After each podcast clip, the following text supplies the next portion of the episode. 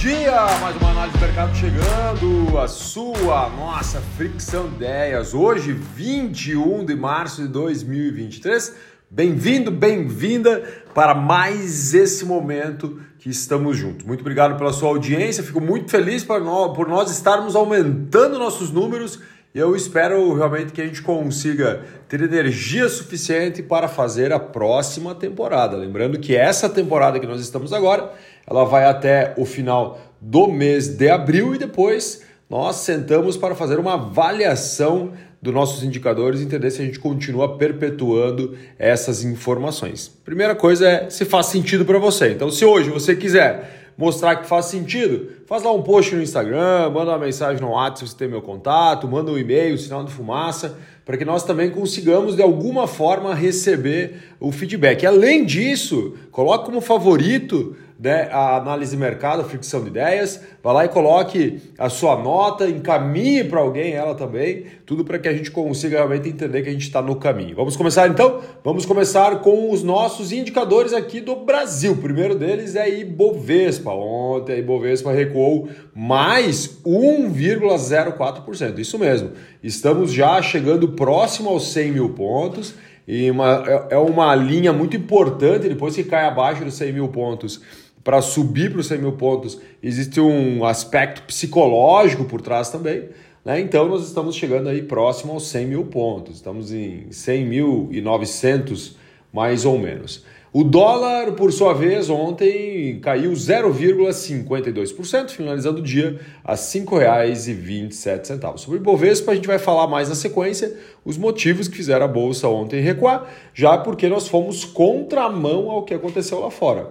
SP500 subiu 0,89, Dow Jones subiu 1,20, Nasdaq subiu 0,39, Stock 50 da Europa subiu 1,34%.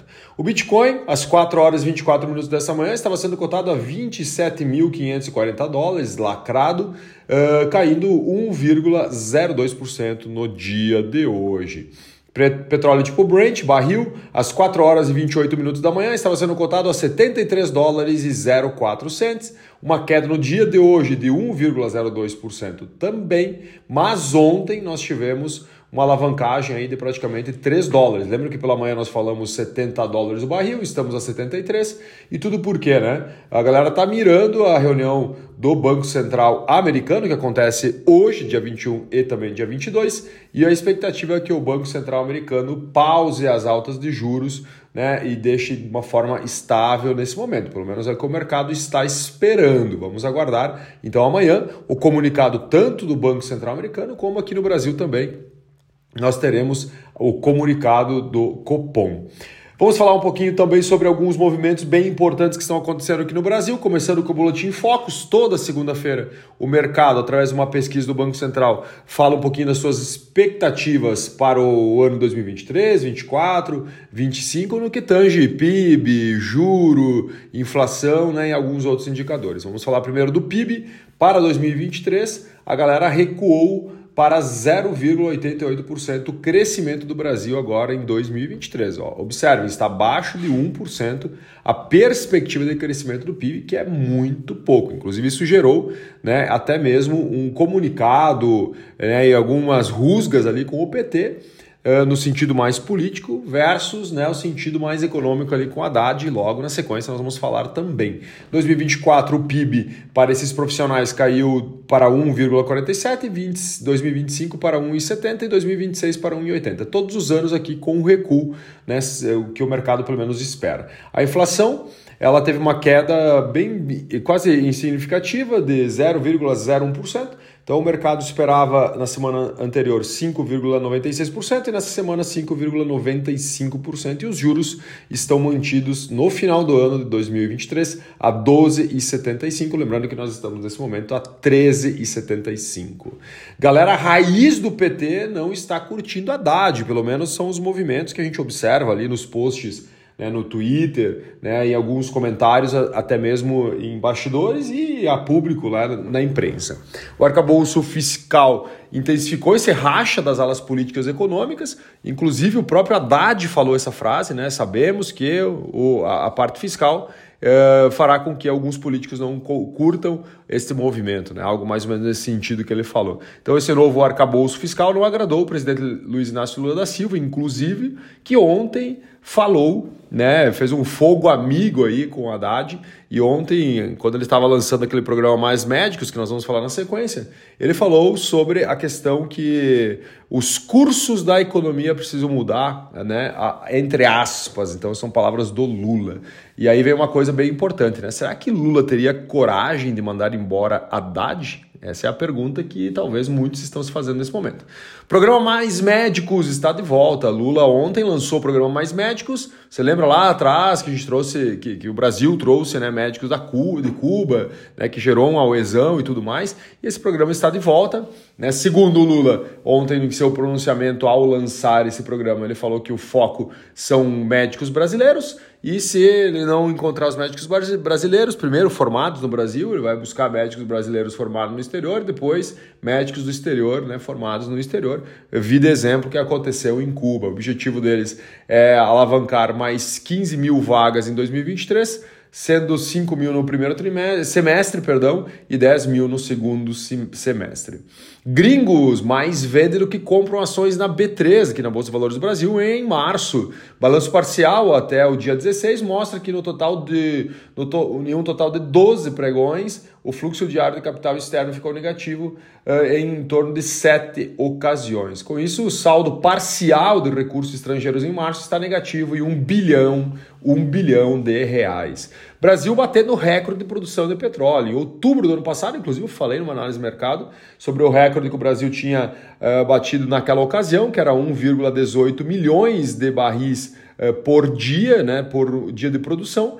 É, no mês de outubro do ano passado e esse mês agora de fevereiro o Brasil bateu recorde em 4,183 milhões de barris de petróleo, subindo 0,19 em comparativo com o mês de janeiro desse ano. Se nós olharmos para fevereiro do ano 2022, nós tivemos um avanço aí na produção de petróleo de 11,4%, que é muito importante para o Brasil, né, a questão da produção do petróleo, né, um baita ativo, uma baita commodity que pode auxiliar muito a balança comercial de forma positiva e também nossos.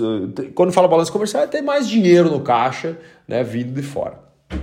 Uh, e a China está com medo, né? Vamos falar um pouquinho da China agora. O medinho dos bancos lá atingiu a China. Falamos ontem um pouquinho da estabilidade chinesa, que a galera não estava com muito medo dos bancos e tudo mais, mas ontem sacudiu o mercado lá da China. As ações em Hong Kong atingiram um nível menor de três meses e tudo que impactou ali psicologicamente foi o temor de contágio dos bancos. Inclusive, vamos falar depois de um estudo americano muito agressivo alusivo aos bancos, tá? E olha só, mesmo com Pequim né, anunciando algumas medidas, inclusive falamos ontem sobre algumas, né, o, a, a, Bolsa de Valores não aguentou o tranco aí psicológico desse possível contágio.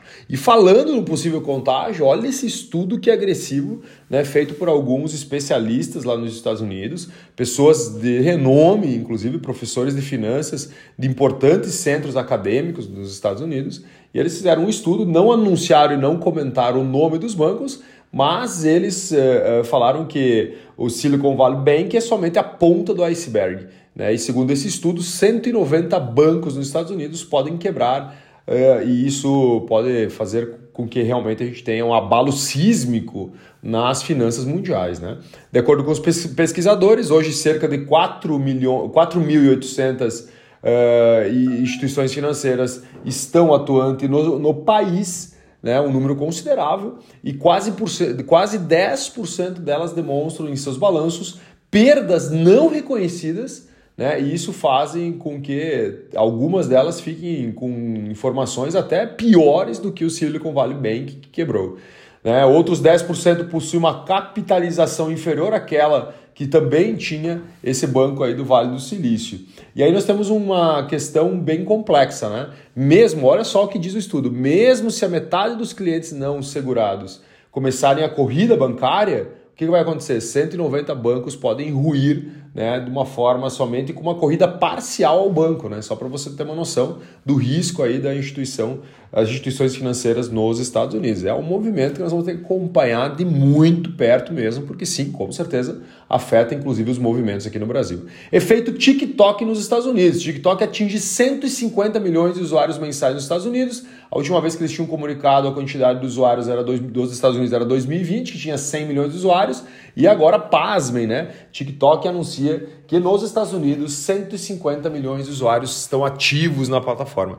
Eh, em 2021, setembro de 2021, foi a última vez que TikTok anunciou de uma forma global a quantidade de usuários, e na época eles tinham um bilhão de usuários. E agora sim dá para entender porque os Estados Unidos está com medo, né? E aí, além disso, os Estados Unidos autoriza mais, cento, mais 350 milhões em ajuda militar à Ucrânia para armar a galera lá, colocar principalmente foco em munições dos veículos americanos que já estão em solo ucraniano.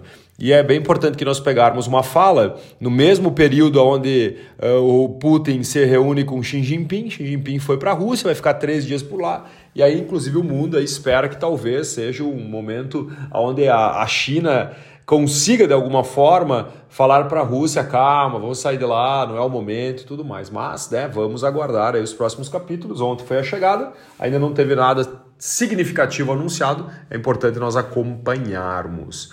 Uh, proibição de uso de iPhones, e aí vem a questão das guerras narrativas. Né? Então a Rússia uh, pro, está proibindo o uso de iPhones por parte dos funcionários russos né, está, inclusive eles estão sendo muito criteriosos e críticos ao uso de material americano e segundo aqui, inclusive, né, um do alto escalão uh, da Rússia, vou até abrir aspas aqui no que ele falou, está tudo acabado para iPhone, ou jogue fora, ou dê para crianças. Então disse aí um dos capa-pretas dentro da Rússia. Empresas de impacto, vamos falar aqui de empresa de impacto e vamos encaminhar para o nosso fim da nossa análise de mercado no dia de hoje. 99 encerra a operação de delivery de comida no Brasil. Ele só anunciou seus parceiros que até dia 17 de abril ele ainda terá a operação e depois disso será encerrado. Lembrando que alguns meses atrás, inclusive falamos sobre isso também, dois meses atrás, o 99 excluiu todos os seus motoqueiros que eram próprios e ficou somente com o marketplace e agora está encerrando essa atividade. O objetivo é o quê? Eficiência. Novamente a palavra eficiência, né? Redução de custo em busca de melhores resultados. Americanas apresenta plano de recuperação à justiça, é um fato relevante, né? O, o fato relevante é que nesse plano de recuperação, recuperação tenha 10 bilhões de investimento dos acionistas principais e também eles pretendem vender uma das operações natural, natural da Terra, que passará por uma venda de 2 a 3 bilhões a estimativa de uh, acréscimo no caixa aí da Americanas. Muitos movimentos estão sendo feitos, hoje o plano é muito mais robusto do que isso, mas trouxe só dois aspectos que talvez faça sentido você ouvir. E a Amazon anuncia mais demissões, são 9 mil pessoas a mais demitidas, lembrando que a Amazon demitiu 18 mil funcionários já há poucos meses atrás, e agora demitiu mais 9 mil, lembrando que hoje eles têm em torno de 300 mil funcionários, e o objetivo é o que? Também eficiência e principalmente a economia com esse eh, fluxo incerto fez com que a Amazon antecipasse alguns possíveis problemas. Agronegócio corresponde a 64,4% das exportações catarinenses em 2022. Trouxe a informação do nosso estado, mas para mostrar para você a importância que o agronegócio tem para o Brasil. Em Santa Catarina, ele movimentou somente em 2022 7,5 bilhões de dólares. E para finalizar, Chat GPT ontem, estabilidade uh, mostra a dependência já de alguns usuários. Né? Ontem o site ficou fora, estava um pouco instável durante o dia, e alguns usuários foram para o Twitter falar assim: meu Deus, o que, que eu faço agora sem? Né? Por quê? Porque ele está auxiliando de uma forma um pouco mais uh, ostensiva algumas pessoas e as pessoas estão ficando viciadinhas. Isso Beleza? Um abraço, um ótimo dia e amanhã nós voltaremos com mais uma fricção de ideias, nossa análise diária, entregando alguns conteúdos de alta relevância para você. Um abraço, valeu!